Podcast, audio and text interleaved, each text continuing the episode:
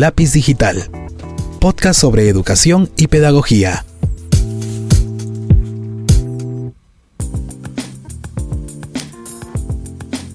Hola, nuevamente les saluda el profesor Arturo Quispe y en esta ocasión vamos a hablar de un tema muy importante en los tiempos actuales, el tema de las distracciones, la procrastinación en nuestros estudiantes. Hoy en día, al tener al alcance tantos medios de distracción, especialmente Internet, que tiene todo tipo de contenido a la mano, es común escuchar en nuestros estudiantes quejas como no tuve tiempo de hacerlo, profe, muy poco el tiempo, estuve ocupado, tuve algunas cosas que atender, eh, no me alcanzó eh, el, espacio de tiempo que usted dedicó para la tarea para poder llevarla a cabo, etcétera, y etcétera, y etcétera. Y ahora, bueno, una excusa común también es se me fue internet, no tengo internet, se me agotaron los planes de mi celular de eh, internet. Bueno, ¿Qué podemos hacer frente a esta situación? Esta situación de procrastinación que muchas veces es bastante difícil de comprobar. Porque puede ser cierto que efectivamente pues nuestro estudiante, nuestro alumno tuvo una falla en su conexión de internet o se le agotaron el plan de datos. ¿no? Ahora es un poco más difícil poder medir eso de cierta manera, ¿no?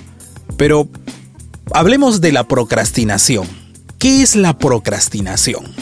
Como saben, nosotros los seres humanos tenemos una eh, gran necesidad de recompensas inmediatas. Nuestro cerebro tiene una gran necesidad de recompensas inmediatas y las distracciones están a la orden del día. Yo cuando era estudiante, por ejemplo, tenía que concentrarme para poder lograr mis objetivos de aprendizaje tener todo a la mano y yo soy de las personas que no puede estudiar eh, con música o con alguien cerca conversando o con distracciones. Yo necesito silencio absoluto para poder concentrarme. Partiendo de eso, la procrastinación hoy en día está más que presente en nuestras vidas como profesores, como estudiantes, debido a que Internet está tan a la mano y tiene tantas distracciones, redes sociales, plataformas de contenido, por ejemplo, ahora está muy de moda una plataforma llamada TikTok, en donde se pueden visualizar videos hechos por gente común como nosotros, que nos parecen muchas veces graciosos.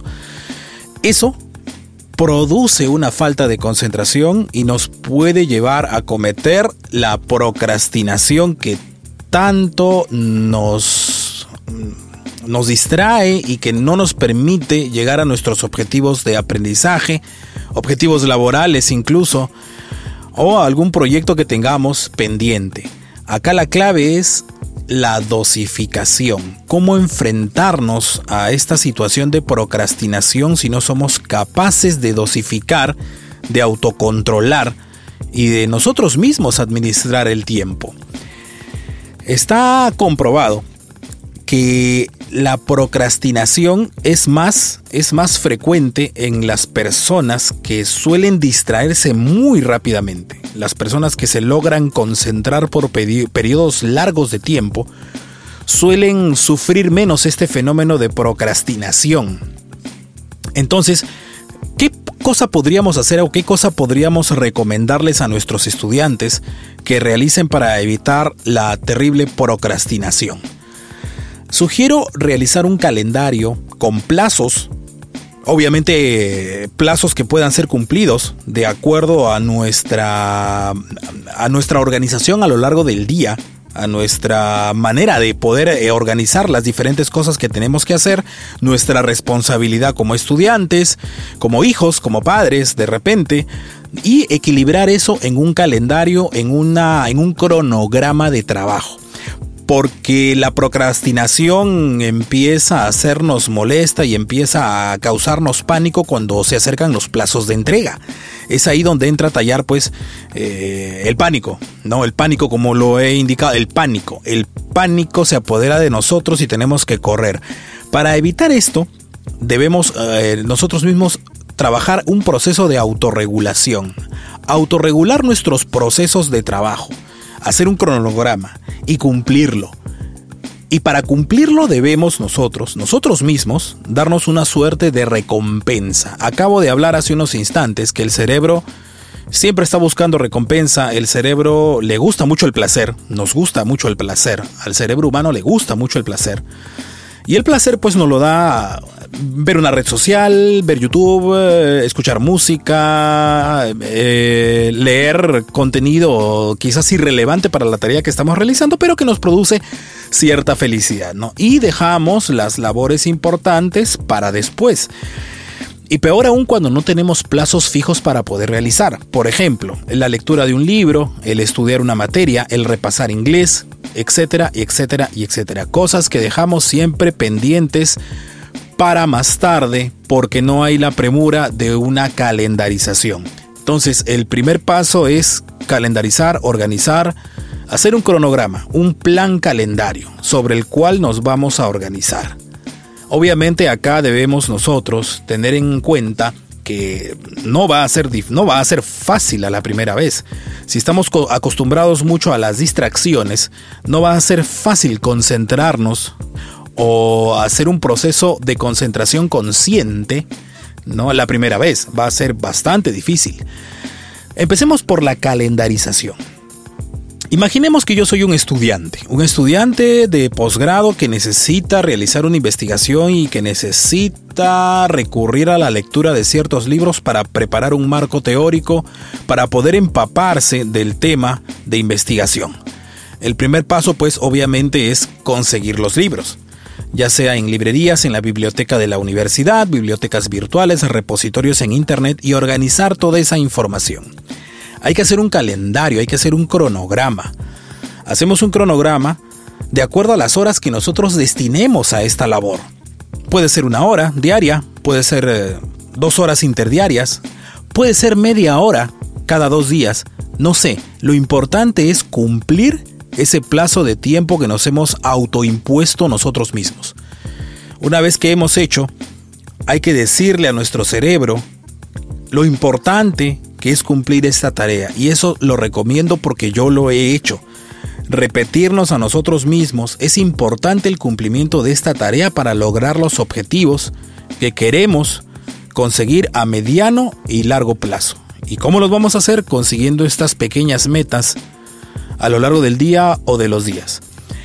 Entonces, este estudiante que necesita recopilar información, necesita investigar, necesita hacer un documento de investigación, el primer paso es conseguir la bibliografía. El segundo paso sería empezar a procesar toda esta lectura. ¿Cómo lo vamos a procesar? Poniéndonos también una meta diaria. Leer cinco páginas, tomar apuntes, eh, hacer resúmenes. Eh, conseguir un buen método de estudio de acuerdo a, a las diversidades de aprendizaje que cada uno de nosotros pudiese tener. En mi caso yo necesito estar concentrado, totalmente en silencio para poder realizar un aprendizaje efectivo.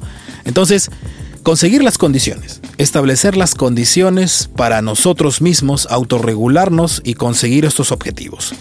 El siguiente paso sería la recompensa, que tendría que ser diaria o después de haber cumplido la tarea. También tendría que programarse, también tendría que autorregularse. Podría ser, en mi caso, por ejemplo, escuchar 10 minutos de mi música preferida en Internet. A mí me gusta mucho el jazz, mucho la música clásica y es un premio que yo suelo darme a mí mismo cada vez que termino una tarea que para mí es difícil, que para mí no es tan placentera. Entonces, esa recompensa diaria es muy importante. Ahora, ¿Cómo podemos traspasar esto al ámbito educativo? ¿Cómo podemos traspasar esto al ámbito de la labor docente? ¿Cómo podemos nosotros recompensar a nuestros estudiantes por una tarea bien cumplida? Hay infinidad de premiaciones, de estímulos positivos, no negativos, hay que tener un poco de cuidado con esto. Un estímulo negativo, por ejemplo, sería algo que vaya en contra de nuestros objetivos principales. Por ejemplo, si yo estoy emprendiendo una dieta estricta eh, para poder estar en forma por salud, por un tema de salud, eh, no puedo yo tomar como recompensa, por ejemplo, el beber eh, o, el tomar una bebida excesivamente azucarada porque eso va a ir, así me guste, porque eso va a ir en contra de mis objetivos. ¿Cómo podemos nosotros eh, darles recompensas a nuestros estudiantes sin ir en contra de sus objetivos de aprendizaje? El otorgar puntaje extra a través de las sesiones de aprendizaje es correcto hasta cierto punto. Es incorrecto cuando el estudiante ya se acostumbra que cada buena intervención, cada buen aporte debe ser recompensado numéricamente. Esto puede darnos problemas y puede irse en contra de nosotros si es que no lo podemos, no lo logramos administrar correctamente. Las recompensas son necesarias, nuestro cerebro las pide, y es más aún en el aula que debemos recompensar a nuestro estudiante. Debemos utilizar ese refuerzo positivo y no negativo que como dije puede jugarnos en contra. Yo lo que hago con mis estudiantes es felicitarlos públicamente. Felicitar la intervención de cierto estudiante públicamente. Y dar como ejemplo, ponerlo como ejemplo ante toda la clase, por su buen trabajo. Y recordarles a los estudiantes que cada uno de ellos puede obtener su felicitación bien puesta.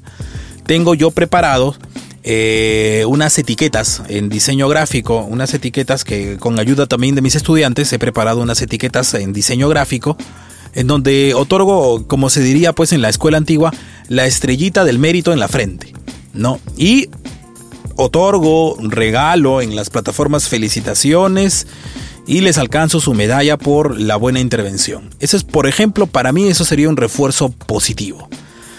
Eso sería un refuerzo positivo. O también suelo, por ejemplo, yo aplaudirlos. ¿no? Cuando estamos en la clase virtual, yo suelo aplaudirlos a quienes han hecho una buena intervención y a quienes no la han hecho tan bien, retarlos. Retarlos a realizar un buen trabajo la próxima sesión. Porque también en la equivocación está el aprendizaje. No necesariamente todo aprendizaje que no cumpla con lo que nosotros esperamos de nuestros estudiantes debe tener un castigo negativo, sino todo lo contrario, debemos impulsarlos a que ellos mismos busquen sus objetivos de aprendizaje. Y esto sería pues la mayor recompensa que pueda otorgarse la propia persona para evitar la distracción o la procrastinación.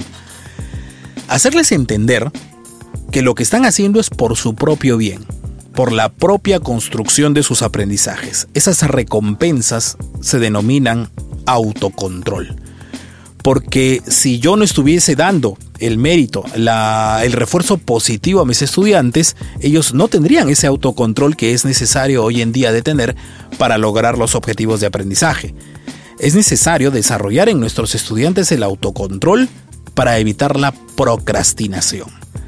De repente hay otro estudiante de repente hay otro grupo de alumnos que sí necesitan un refuerzo especial, una tutoría personalizada, porque es una suerte de coach, porque se salen del camino, se salen de la ruta, se salen de lo importante. Estos, estas situaciones debemos identificarlas, debemos conversar con nuestros estudiantes. Y acá entra a tallar otro punto muy importante del que hablaré con mayor detalle, con, me explayaré en este tema en otro, en, otro posterior episodio de este podcast. El uso de las webcams es importante para poder ver a nuestros estudiantes, para poder, poder visualizar sus expresiones, poder entender su lenguaje no verbal e identificar oportunidades de mejora. Entonces debemos estar permanentemente vigilando nosotros como docentes no solamente las notas de nuestros estudiantes y sus puntajes alcanzados, sino también qué hay detrás de esas notas, de esos puntajes alcanzados.